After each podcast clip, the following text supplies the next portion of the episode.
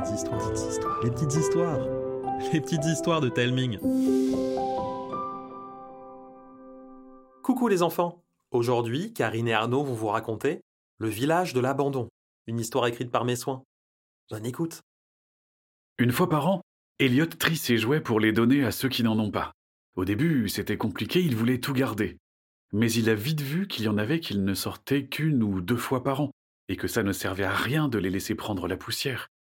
Et depuis, le rituel du tri est devenu un vrai plaisir. Aujourd'hui, c'est un peu différent. Elliot se sépare de ses pirates. Il y a encore une heure, sa chambre en était remplie. Son bureau était une île au trésor, sa table de chevet un repère de forbans. Le parquet, un océan sur lequel des dizaines de bateaux s'affrontaient. Il les adorait, plus que tout. Et puis, Charlotte vint pour le goûter. Ah, Charlotte, une aventurière née, une championne d'acrobranche, une enquêtrice hors pair, experte des chasses aux œufs de Pâques, Elliot rêvait de l'embarquer dans l'une de ces histoires de corsaires. Sauf qu'en entrant dans sa chambre, Charlotte soupira. Ah, des pirates Super Bah, tu les aimes plus? Les pirates, c'est pour les enfants, Elliot. On est en sixième maintenant. Euh, Ouais, ouais, je suis trop d'accord. Je voulais juste montrer mon ancienne chambre. Demain, il y aura plus un pirate. Je vais les donner à des enfants qui en ont vraiment besoin. Waouh Vraiment? Mais t'es trop génial.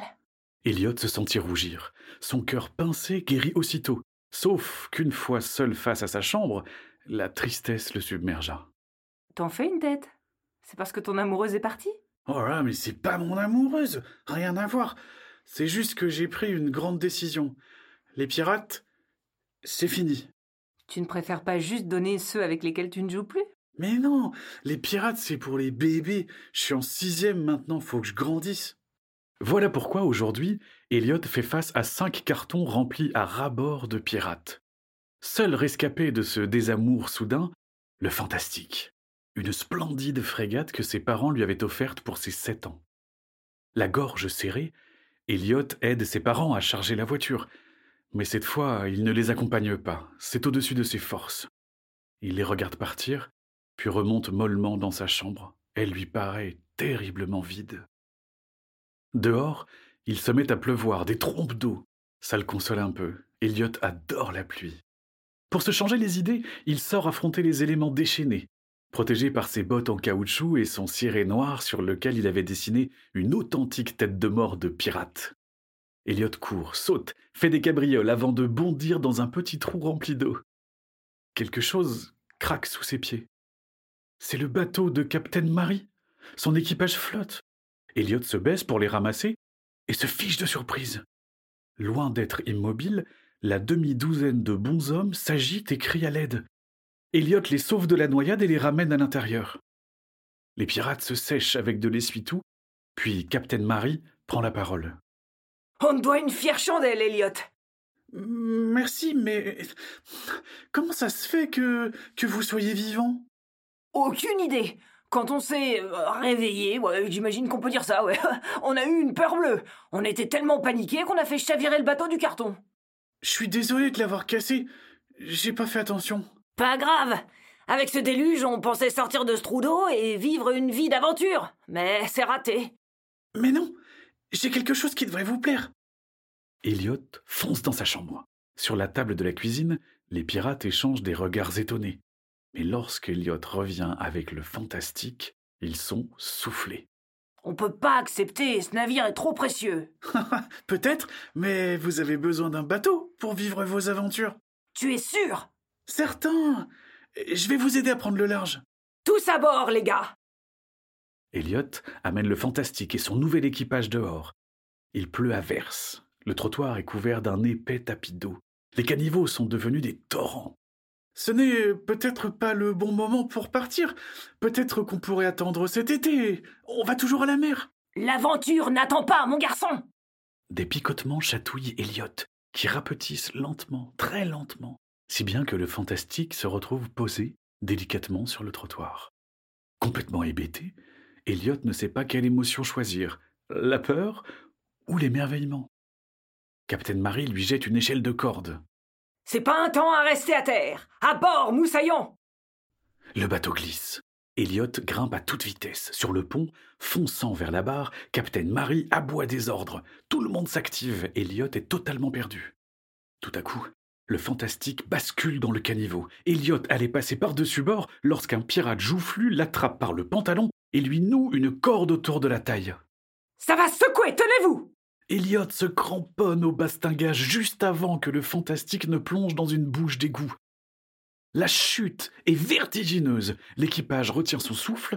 L'atterrissage est si violent que le bateau manque d'être submergé. Pas le temps de souffler. Le navire est emporté par les flots jusqu'à un tunnel gigantesque, faiblement éclairé par des ouvertures d'où jaillissent d'impressionnantes gerbes d'eau. Le bruit est assourdissant, l'air moite et parfumé d'une écœurante odeur de poubelles fermentées. Soudain, le fantastique tangue des remous l'entourent, puis il s'élève au-dessus de l'eau. Elliot panique. L'équipage ne bronche pas. Et pour cause. Ils sont sur la carapace d'une tortue. Ses petits l'accompagnent. Malheureusement, le spectacle est de courte durée. La mer émet un sifflement aigu avant de replonger imité par ses rejetons. Monstre Droit devant Elliot plisse les yeux. Au loin, deux boules luisantes fendent l'eau. Captain Marie donne un gros coup de barre à tribord. Une mâchoire surgit des flots et se referme pile à l'endroit où se trouvait le bateau. En retombant, la bête provoque une énorme vague qui propulse le fantastique. Personne ne panique. Bien au contraire, l'équipage entame un nouveau ballet, concentré comme jamais. La bulle de peur qui paralyse Elliot éclate, libérant une énergie nouvelle. Il doit aider ses jouets. Et alors que tout le monde se prépare au combat, Elliot cherche une issue et la trouve en un rien de temps. Captain Marie, là-bas, il y a une grille. C'est notre seule chance. Sans un mot, la capitaine vire de bord. Un vent nauséabond gonfle les voiles. Le fantastique fuse vers sa nouvelle destination. Un grognement retentit. Elliot se retourne, l'alligator se jette sur eux. Le fantastique s'engouffre à travers la grille, laissant l'horrible reptile s'y encastrer dans un grondement de fureur. Les eaux verdâtres redeviennent calmes et tranquilles. Le navire glisse paisiblement, mais tout le monde reste aux aguets. Terre en vue Non, mieux C'est un village Village en vue Elliot n'en croit pas ses yeux. La vigie a raison. C'est bien un village qui se dévoile à l'horizon. Des boîtes de conserve, des bouteilles en plastique et des cartons forment des maisons. Chaque fenêtre laisse échapper de la lumière. Il y a même un quai. Tandis que le fantastique accoste, un ours en peluche titanesque avance sur la jetée. Avec sa bouche cousue, des coutures qui balafrent son corps et un œil arraché, il n'a pas l'air commode. Il est accompagné d'une minuscule poupée radieuse, bien que sa robe de princesse soit passablement usée. Le fantastique largue ses amarres. L'ours les attache solidement. Tout le monde descend. Peu rassuré, Elliot se cache derrière les matelots. Bienvenue au village de l'abandon. Je suis Éléonore, la mairesse, et voici Ours, notre gardien. Curieux comme nom de bourgade. Et pourtant, il porte bien son nom. Nous avons tous été abandonnés, jetés à la poubelle. Sans qu'on sache pourquoi, nous nous sommes réveillés. Nous étions à la merci des intempéries, des animaux qui voulaient nous déchiqueter pour jouer, ou, des humains qui nous piétinaient quand ils ne nous prenaient pas pour des ballons. Alors nous nous sommes réfugiés dans les sous-sols. Comment vous avez pu construire tout ça? Les humains jettent tellement de choses, vous n'avez pas idée. Mais pourquoi vous n'êtes pas allé voir vos propriétaires pour leur parler? Les pirates s'écartent pour qu'Éléonore puisse voir qui lui a parlé. Ours avance d'un pas, menaçant. Un humain Ici Oh, comment est-ce possible Captain Marie leur explique tout. Ours se détend. Éléonore les invite à la suivre dans la grande taverne construite dans un immense carton de déménagement. Tout le village les y rejoint, trop curieux de faire la connaissance des nouveaux venus. Alors que tout le monde s'installe, une nouvelle question brûle les lèvres d'Eliot. Vous ne regrettez pas votre vie d'avant? Évidemment. Mais les enfants se lassent et grandissent. Peut-être que parfois ils se séparent trop vite de leurs jouets. Alors pourquoi ne pas nous garder dans un coin? Parce que c'est utile de faire le tri. Regarde où ça nous a menés. On n'est pas encore très nombreux à donner nos vieux jouets. Je suis sûr que vous pouvez avoir une seconde vie. Qui voudrait de vieux jouets abîmés? Moi Une vague d'étonnement parcourt l'assistance.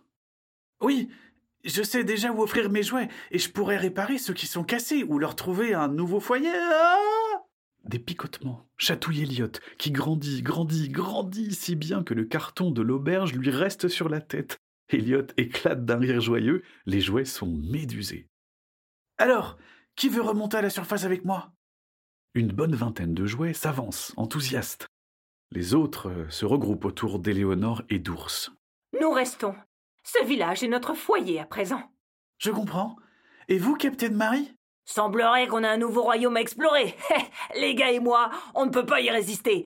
Le village va nous servir de port d'attache. Et c'est comme ça qu'Eliot rentre chez lui, les bras chargés de vieux jouets. Tout crasseux et puant les égouts, il annonce à ses parents son nouveau passe-temps. Rafistoler des jouets abandonnés pour les redistribuer et faire plein d'heureux.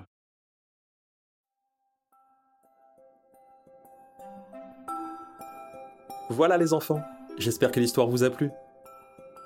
N'oubliez pas de nous mettre plein d'étoiles sur votre application de podcast et de nous envoyer des messages sur les réseaux sociaux ou par mail. Ça nous donne plein de force pour la suite. N'hésitez pas non plus à parler des petites histoires à vos copines, à vos copains et pourquoi pas à votre maîtresse ou à votre maître pour occuper les temps calmes. Je vous embrasse et je vous dis à bientôt.